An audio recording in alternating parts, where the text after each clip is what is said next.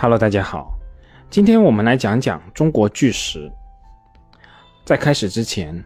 我觉得我可以先讲一讲一个背景数据。根据国家统计局在二零二三年十月二十七日公布的数据显示，二零二三年一到九月，全国规模以上工业企业实现利润总额是五万四千一百一十九点九亿元，同比下降了百分之九。而其中规模以上工业企业中，国有控股企业实现利润总额同比下降了百分之十一点五，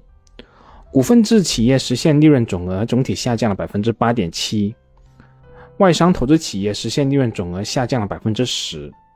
而私营企业实现利润总额下降了百分之三点二。而主要行业利润情况中，电力、热力生产和供应业利润总额同比增长了百分之五十。电气器械和器材制造业同比增长了百分之二十四点九，通用设备制造业增长了百分之十一，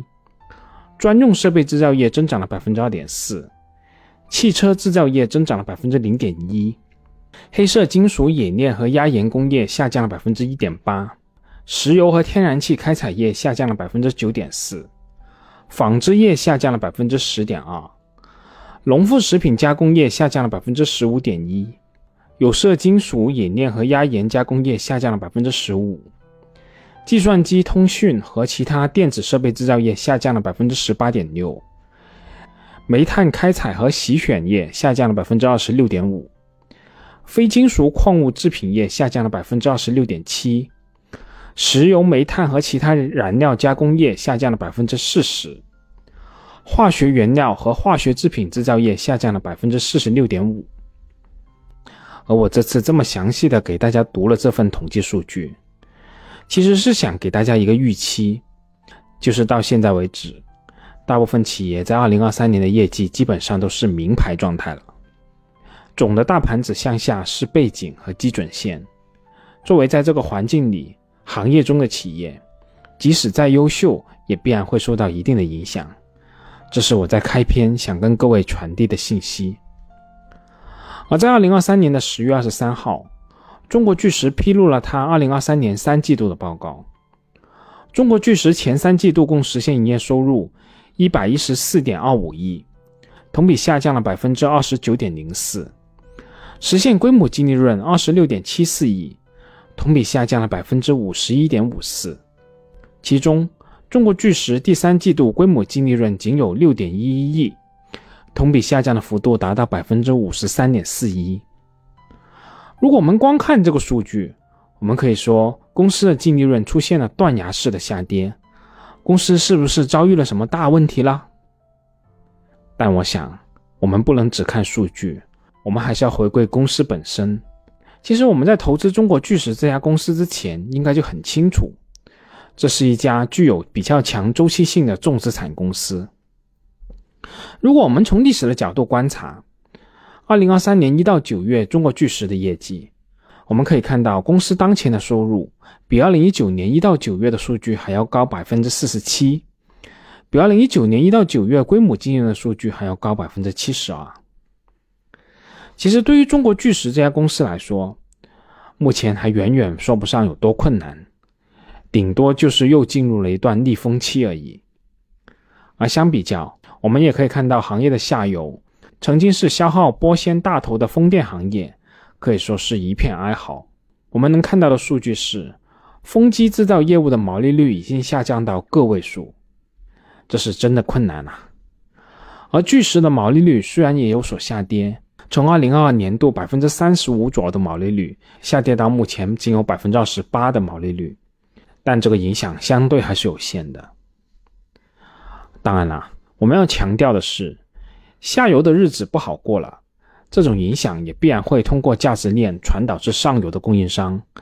把玻璃纤维行业引向又一个下行的周期。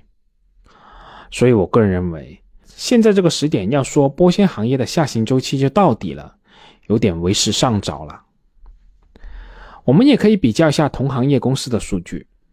中材科技因为除了玻纤和风电叶片相关的业务以外，还有锂电池隔膜等等这些其他的业务，所以在二零二三年前三季度，公司的营收维持了正增长，达到了一百八十二点三亿，但同比增长幅度仅有百分之二点三八。归属于上市公司股东的净利润是十七点零八亿，同比减少了百分之三十点一六。而山东玻纤在二零二三年前三季度实现营收约十六点五九亿，同比下跌了百分之二十二点九六。归属于上市公司股东的净利润是一点零六亿，同比下跌了百分之七十五点九八。我们看到同行业公司的业绩变动的趋势与巨石基本上是一致的。这也从另一个侧面印证了，这是行业大环境的问题。如果我们从玻纤产品价格的角度来看，受全球宏观经济下行、国内经济压力增大等等多重因素的共同影响，电子布、粗纱市场分别自2022年初和2022年上半年开始需求转弱，到目前供需矛盾依然严峻。数据显示，2023年1到6月。国内玻纤主流产品无碱粗纱两千四百 test 缠绕直接纱均价为四千零七十元每吨，较上年同期下跌了百分之二十三点三四。二零二三年前三季度，全国两千四百 test 无碱缠绕直接纱均价是三千六百九十七元每吨，同比下降了百分之二十七，环比下降了百分之八点九，其中。在二零二三年九月，玻纤的价格进一步下探，九月的均价仅有三千四百九十五元每吨，同比下降了百分之十八点三，环比八月进一步下降了百分之七点二。如果我们从行业库存的角度来看，截止二零二三年九月末，玻纤企业总库存约为九十点一三万吨，环比二零二三年二季度末增加库存五点一六万吨。对应的库存周转天数约为四十七天，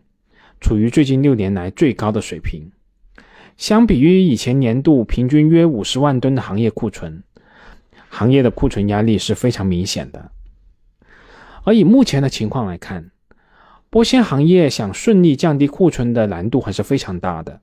虽然有一些企业停窑冷修能够有所缓解库存矛盾，但真正核心的动能还是来自于需求端的提振。而需求和信心的恢复不是短时间能立竿见影的，即使后续需求逐步恢复，开始去库存，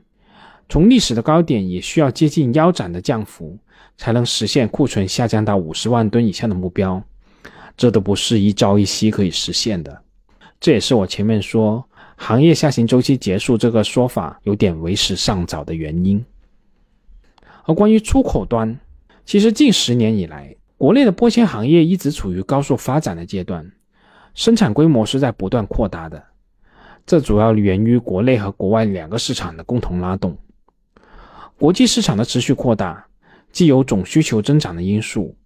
也有国际企业因为利润比较低退出行业，给国内的企业在国际市场留下了充分的发展空间。而国内市场的增长，则是下游消费行业快速发展带动。那经过多年的发展，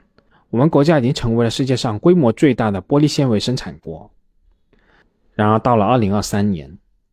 玻璃纤维国内需求不振，出口也出现了明显的下滑。根据海关总署的数据，二零二三年上半年，我国玻璃纤维及其制品累计出口量是九十五点八三万吨，同比下降了百分之十一点一三，出口金额累计是十五点零四亿美元。同比下降了百分之二十三点一一，前六个月出口均价是一千五百六十九美元每吨，同比下降了百分之十三点四八。也就是说，玻璃纤维的出口呈现量价齐跌的局面，以至于中国玻璃纤维工业协会发布的《中国玻璃纤维及其制品行业经济运行二零二三年半年报》中写道：“受俄乌冲突及中美博弈的影响。”未来全球经济和贸易环境充满不确定性，因此行业发展应继续立足国内，积极拓展内需市场，减少对外贸出口过度依赖的情况。那在最后，我们再来讲讲行业的产能方面。根据国家统计局的统计，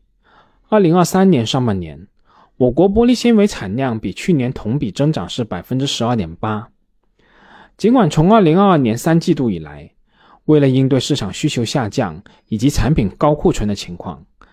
各家玻纤企业纷纷缓建新建窑池的投产，但去年累积的新建项目产能陆续释放，导致2023年上半年玻璃纤维的产量相较于去年同期仍然有比较大的增幅。其中，2023年6月刷新了近三年来单月产量的新高。同时，国内的头部玻纤玩家仍然在加速扩张的步伐。2023年10月24号。中材科技公告称，子公司泰山玻纤拟在山东省邹城市投资十一点三亿元，建设年产八万吨无碱玻璃纤维细砂瓷窑拉丝生产线冷修改造项目，项目建设期是六个月。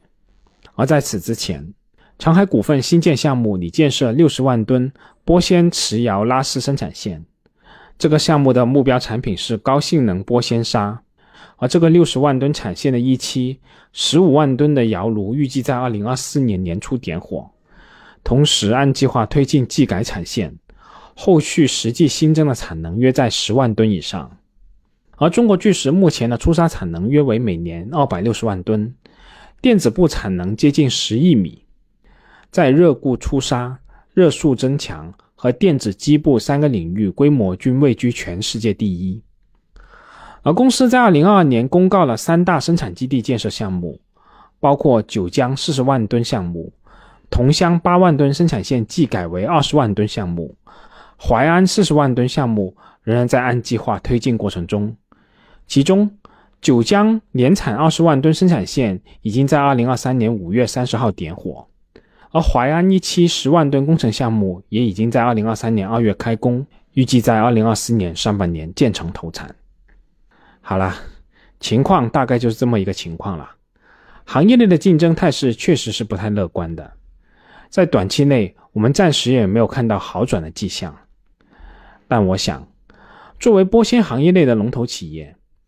中国巨石在拥有资金、技术、盈利能力等方面的领先优势的前提下，我相信中国巨石能够撑过这个行业寒冬是大概率的时间。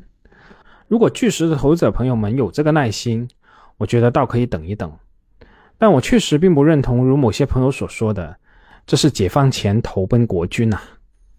好了，我们这次这么多，我们下次再见吧。节目仅作为我个人投资的记录，所谈及的投资标的不涉及任何形式的推荐，请独立思考并自担风险。